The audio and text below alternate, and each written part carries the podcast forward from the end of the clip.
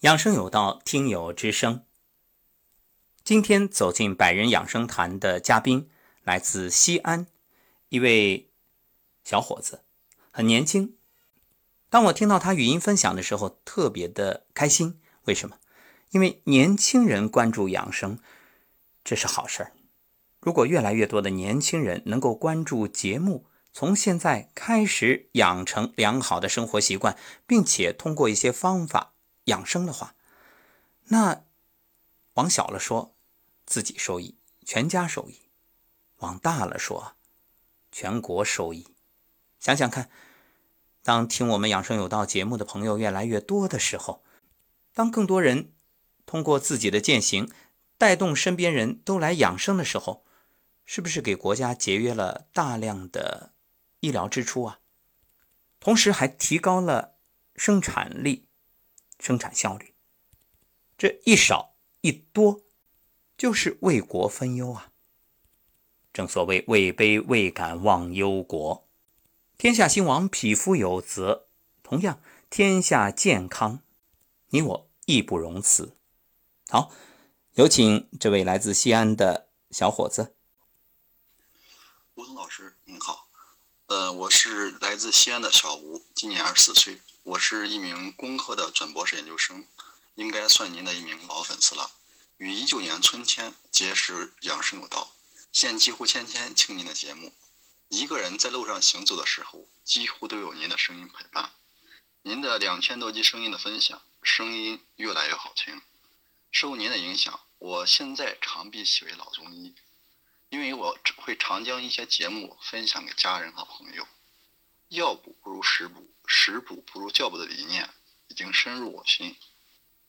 对于自己和家人的身体的小问题，现在不会首先去吃药，而是寻找问题的根源，即改变生活习惯。其次，欲以中医之法予以治疗。二零二零年新年的一次喉咙发炎折磨了我许久，加上新冠病毒分型，内心不安，加上经常干咳。口痰、鼻涕，自以为遇难，甚为恐慌。在养生有道的陪伴下，心安是大药。多喝水，多休息。其次用竹叶霜打的桑叶和萝卜熬汤喝，还有妈妈每天给我做的冰糖雪梨。刚开始妈妈也劝我买点药吃，我给妈妈听了几节关于医疗真相和发烧感冒的节目，妈妈被我劝服了。经过一个周左右的调理，干咳变成了可以咳出龙痰，我感觉快好了。因为身体不论某处发炎，都会伴有发烧，但在人体的强大的自愈力下，龙痰既是自自愈力即将打败病菌的一个的一个过程，而排出而龙痰呢，它就是一个排出垃圾的过程，最后完胜。后来。我学习了最基本的舌诊、甲诊和小儿推拿知识。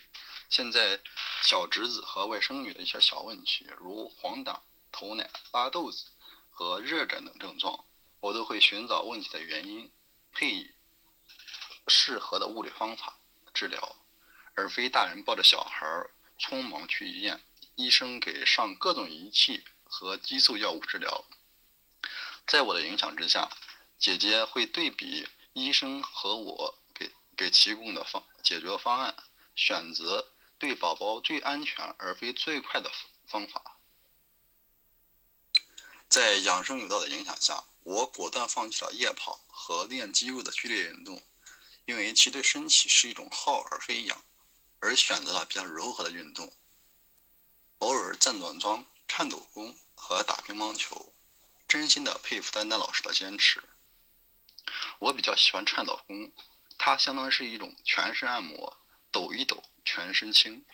站桩呢，可以使我静下来，真正的与自己接触和交流。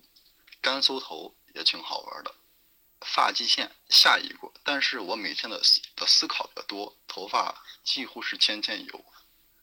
过午不食，午睡养心，早睡早起，揉肚子治百病。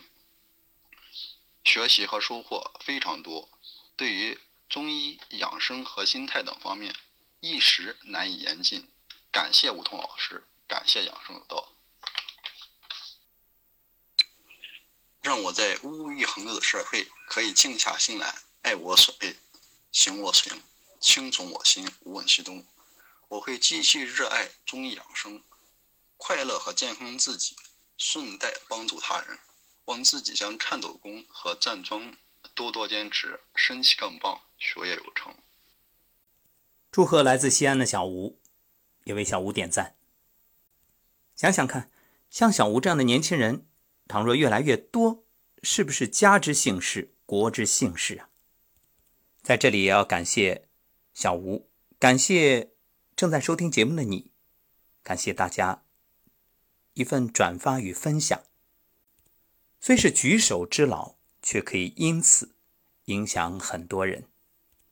想想看，当初把节目分享给小吴的那位听友，可能是小吴的朋友或者亲人，是不是小吴的贵人啊？影响了他一生，而小吴再把这份影响传播开去。是的，让我们一起。把爱传出去。